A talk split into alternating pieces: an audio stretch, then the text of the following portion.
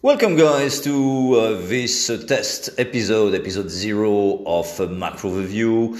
Uh, first of all, uh, sorry for the poor sound quality, which uh, will improve in the next episode. need a little bit, little piece of equipment.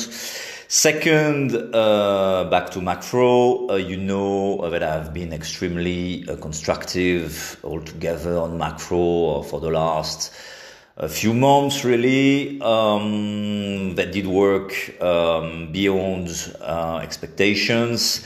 But now, interestingly, I think we are nearing a point uh, where macro data is starting to be a little bit more mixed. Uh, doesn't mean that you want to reverse bullish position yet, but clearly there is an inflection. So I just want to underscore that. Uh, too early to draw definitive conclusion, but it also shows in the economic surprise indices. Please have a look at the graphs. Um, and more specifically, uh, while you still have quite a few positive developments, like uh, Dallas Fed manufacturing in the US uh, rising to a two-year high yesterday, or industrial production in Japan jumping the most since 1978, or existing home sales rising at a record pace in July in the US. At the same time, uh, you have figures um, which are less ebullient and which are getting more numerous, I have to say, for the first time in months, really. Uh, for example, consumer confidence in the US, after all, is, is still at, at a six year low. Uh, manufacturing PMI uh, was back below the 50 mark in France. Composite PMI also below the 50 mark uh, in Australia and jobless claims somehow stay stubbornly um, above, slightly above, but above the 1 million mark. So the picture is getting a little bit less conducive to risk on. Uh, having said that, you know, I think it's still difficult uh, to become bearish at this stage for, for many reasons, which I have uh, underscored recently. Um, if you look at most uh, risk indicators, uh, they are still flashing green. Typically, this morning, if you look at the yuan CNY, we have we have breached a very important retracement level at 683. It went up to 681. There is potential to 672. As long as you see that, uh, you don't want to be short uh, risk at this stage. Um, all the more so that, that investors remain uh, characteristically um, cautious altogether. There has been massive complacency on some uh, assets or asset prices, but the, the, overall mood is still far from, from being complacent. Um, back to macro itself, uh, we have a relatively light calendar this week. Uh, ISM manufacturing uh, mainly uh, this afternoon, but I wouldn't expect too much impact in the region of 55. Probably more important, uh, the non-farm payrolls as usual on Friday. Don't draw too many conclusions on, on these figures for the time being.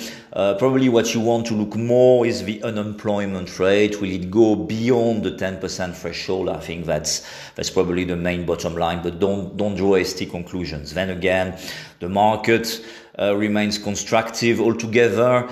Um, it also shows uh, in the cyclical uh, performances um, even though uh, cyclical rotation has been fairly limited recently, if you look at things on a one month horizon, uh, you have seen uh, over the, in the Stoxx 600 universe over that horizon one month autos plus plus 11%, industrial plus 7%.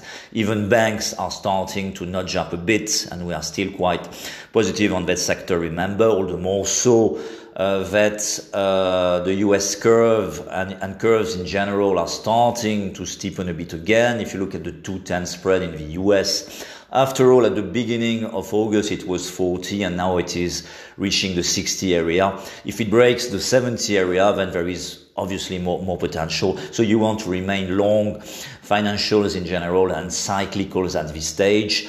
The trend is your friend, my friend, and, and, and so remain positioned uh, on cyclicals. Be beyond, beyond that, then again, if you look at, at, at straight performances, the only sectors in the red over the last months have been food and beverages, minus 1, utilities, minus 1, and healthcare slightly negative. So, it tells a long story. Uh, then again, uh, as I've been saying for two or three weeks, we have reached significant levels on the price of many risk assets, uh, notably the S&P at 3,500. Um, but beyond that, uh, we still remain very constructive on many segments um, typically energy, uh, which is doing nothing, but we, we still have a, um, a target at 50 on Brent, currently 46. Uh, copper has been doing very well. It has been our favorite call uh, for the last two weeks. It done very very well, notably against silver. That was a nice spread to play two or three weeks ago. We have a target at three 330 uh, on, on on copper. And on precious metals, especially after the Jackson Hole um, developments, which I commented in a, in a previous message, please, please, please hear it or see it. Um, I still think, even more after Jackson Hole, that you, you, you still want to have very um, ambitious targets for gold and silver 2500 for gold in the distance, silver at 50 uh, which is which is quite uh, ambitious. You, you, will you will reckon, but um, I, I, think that's that, that, that remains, you know, uh, a very strong vector for the market. As far as the dollar is concerned. Uh, 120 should be broken anytime soon. Uh, it's more psychological than anything else. Obviously, as long as euro re- remain that strong, expect uh, European equities to remain somewhat mixed. Uh, but it goes both ways. And if you look at the performances of the DAX or uh, the S&P um, in, in, in, in euro terms uh, over the last months, it's exactly the same in the region of 5.5%. So it tells also a long story.